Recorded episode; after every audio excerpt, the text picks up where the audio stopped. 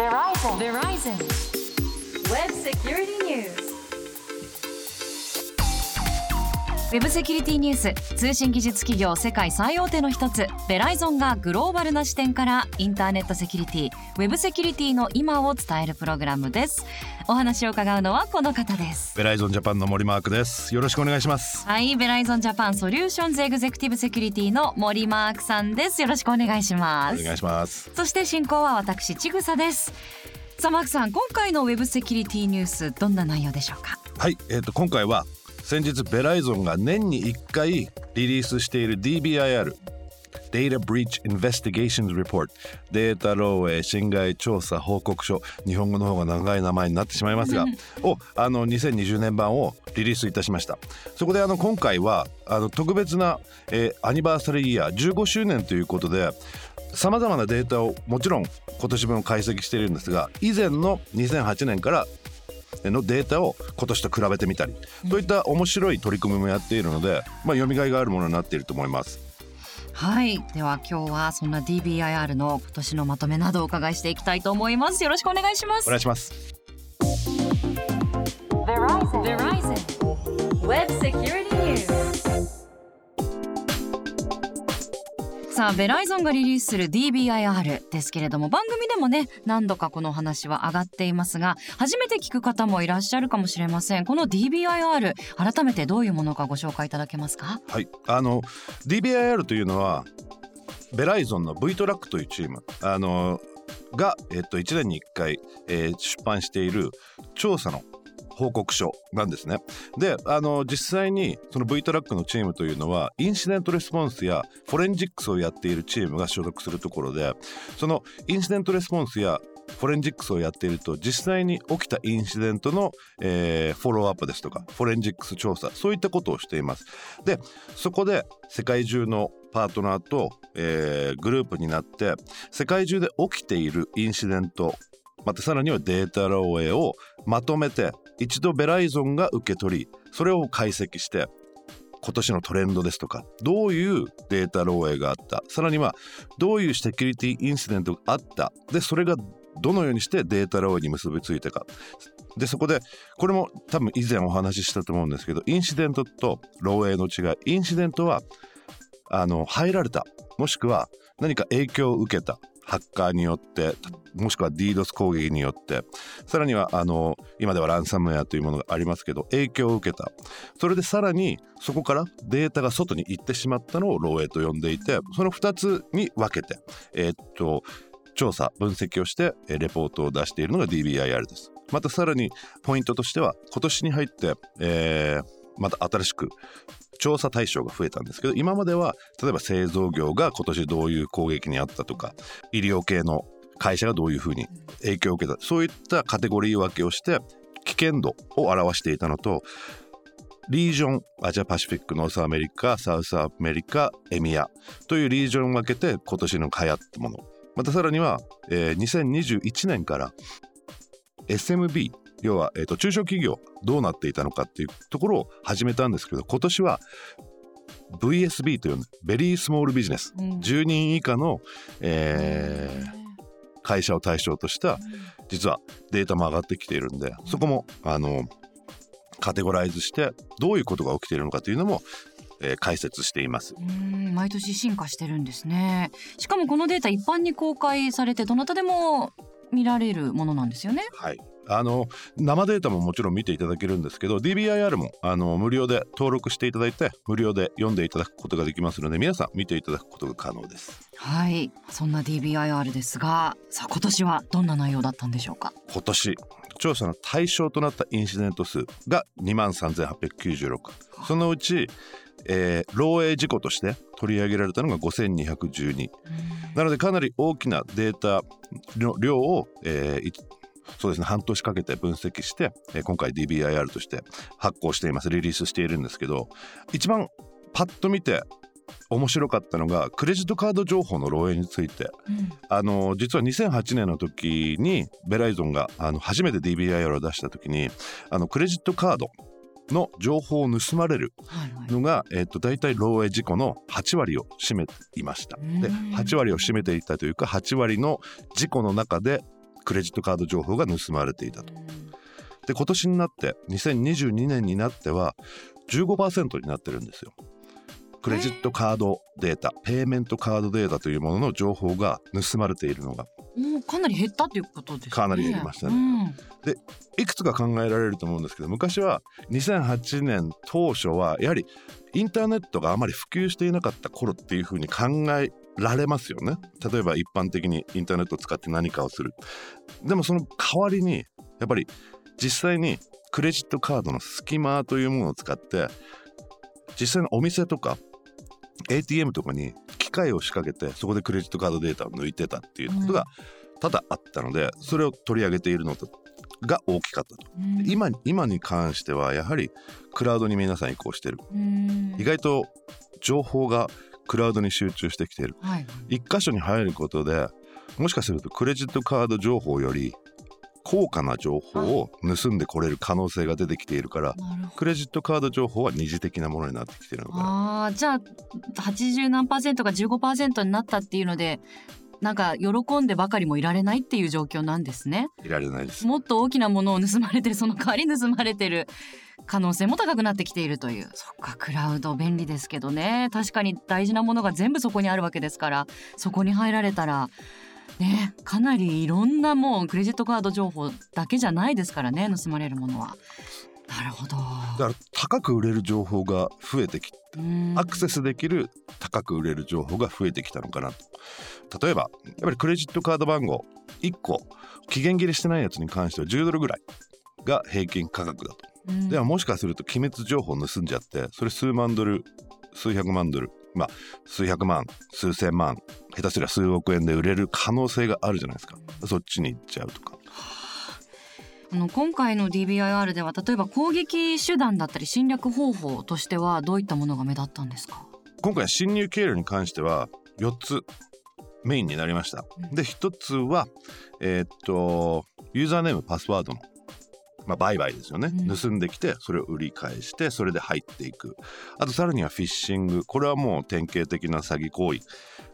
向こうを信じ込ませてうん。こっちの、あのー動きに合わせてこさせるあとは脆弱性の攻撃とボットネット。脆弱性の攻撃に関してはあのーもう典型的なあのハッキングスタイルで、えー、とインターネットからそれぞれの、えー対象企業の、えーウェブサーバーですとかは公開されているサーバーだとかに対してスキャンをかけてで、えーどのポートが空いているか。例えばメールサーバーだったらメールサーバーのポートが空いていたりウェブサーバーだったらウェブサーバーのポートが空いていたりあとさらにネットワーク機器のポートが空いてたりするんでそこから入っていくとかいうこともできますんであのそういった意味では典型的な攻撃手法だと思いますけどやはりフィッシングをすることによってより個人情報を盗めてこれるんでなのでそういった意味ではその4つの手法がメインになっているっていうことが今回、えー今年2022年は見えてきました。うーん。ボットネットはあれですねマルウェア感染したもうコンピュータうん。ーとか PC が遠隔操作でいろいろやられてしまって、はい、それがいっぱい広がって そのネットワークがっていうことですよね。そうですね。とても答え的なでボットネットにやられるとまた今年のキーポイントの一つとして出てきたのがランサムウェアの大きな増加かなというふうに思います。ボットネットも最終的な手段としてランサムウェアを仕掛けるっていうふうに見えてきていますし、うん。あとはもうランサムウェアはもう攻撃としてあのかなり成熟してきているものなので、今年、えー、と2022年の、えー DBIR で、えー取り上げられたインシデント、えーデータ漏洩に関して15%になってきたんですけど今まで2021年から遡って5年間と比べると2020年の方が全然多かったと。なので1年で5年以上のあのランサムウェアの被害があったということがうん報告されてます。うーんなるほどあの攻撃も本当にどんどん巧妙化してきて一昨年の終わりくらいからソーラーウィンズ事件がありましてそれもまだ引き続き尾を引いている感じ？そうですね尾を引いてるというか本当に怖い攻撃を見たないうところですね。あのなんでソーラーウィンズが怖かったかというとソーラーウィンズに入り込んでお客様が使っているアプリケーションのアップデートをした時にマルウェアを仕掛けたと。なのでソーラーウィンズに入ってそのアップデーターに入ってアップデート用のパッケージの中にマルウェアを仕込んでこっちお客さんとしては何も考えないでアップデートを当てると。それはなぜかというとセキュリティ上やらなきゃいけないことだっていうふうにも我々洗脳されてますから、そういった意味で一回ソーラーウィンズのような会社がやられてしまってそのアップデータにマルウェアを仕込まれると全てのお客様にそれが到達してしまう可能性がある。でたまたまその脆弱性があったというところでいやこのサプライチェーンのダメージサプライチェーンの攻撃というのは 1×X の X のブームがかなりでかくなってくると。いうのが怖い。でやはり今年の DBIR にもそれがあのパートナー経由での攻撃っていうものがかなり増えたっていうのはもう一人にこのサプライチェーン攻撃ソーラーウィンズのあの事件があったからだというふうに考えてますね。うん本当にあのこのベンダーから来るアップデートとかは信頼してるものですから なんかそれがね基本的にこうあってアップデートしてくださいって言われたからアップデートするみたいなその心理は本当逆手に取ったひどい犯罪ですよね。一般的に自分の家で例えば PC をアップデートするときに特に何も考えないで Windows からアップデート来てるからポチうん。アップデートしました、でもこういったソフトウェアって実はデジタル証明書をつけてうん。でさらにはあのハッシュ値を計算してその2つを送ってきてくれるんですよ。証明書と。で自分でそれをチェックできるんですね。でそのハッシュというのはデモとであの特定の数式をそのソフトウェアにちょっとあ当ててでそれから出てくる解がうん。でそれをこれです。じゃあ自分で調べてください。でそれと同じソフトウェアを使ってあの数式をもう一回当てて同じ解になったら正解ですよねそれ正解になっちゃってるから。だから疑う余地はない、ないですよね。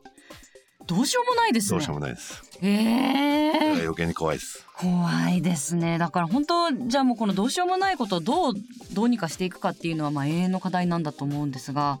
ただあのマークさん DBIR は毎年あの自分のまあ例えば中小企業だったら中小企業の人はこういうことに気をつけてくださいね大きい企業の人はどこういうことをやった方がいいですよっていうようなこともアドバイスもしてくださってるので、まあ、そういうところをよく見て、まあ、自分で守れるところは守っていくっていうのがやっぱりやれることなんでしょうか。うん、あと情報に敏感になるですようん。ねやっぱりソーラーウィンズもすぐに気づいてフィックスは出してるわけですから、はい。入られたこういうことがあった。それをうまく活用して自分たちに影響がないことをどれだけ早く確認するかっていうのも大きな予防への道なのかなと。もちろん DBIR の中でもあの CIS という Center for Internet Security のやるべきことという16項目あるんですけどそのうちに例えば2020年に関しては、えーっと製造業は2番と6番と8番と10番やった方がいいですよみたいなことを、あのー推奨してますんで特に中小企業に関してはやっぱり中小企業なりのセキュリティのその守りがなきゃいけない。よねで今年の DBIR 見てても VSB ベリースモールビジネス見ててもやっぱりランサムウェアがずば抜けて被害の、あのートップだったんですけどランサムウェアも結局何を守らなければいけないかどこで守るかバックアップはちゃんとしてるか。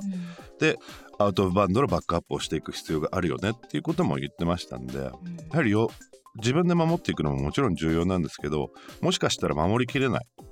サイバー攻撃は。でもサイバー攻撃をされても影響が最小限に抑えられるような動きをしていきましょうっていうのが DBI の毎年言ってることです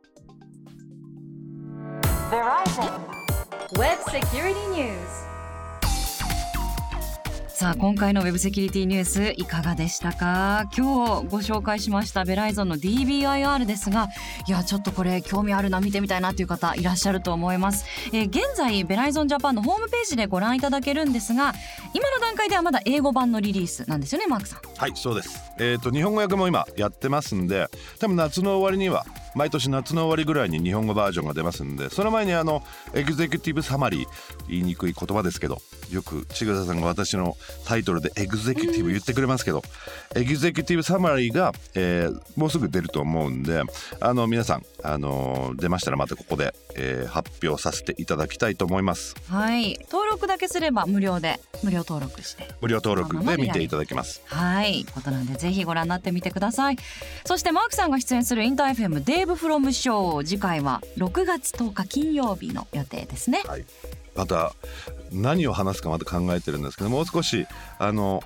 今回はポップな話でもしてみようかなとはふうに思ってるんですけどぜひ聞いていただきたいと思います。であとあのもう一つイベントなんですけど6月8日、えー、と11時半から IT メディアのセキュリティウィーク2022年夏。の、えー、とセミナー登壇しますのでもしよかったら聞いてください。はいこちらもぜひご覧ください。マークさんまた次回もよろしくお願いいたします。よろしくお願いします。ウェブセキュリティニュースお届けしたのは？ベライゾンジャパンの森マークと。ちぐさでした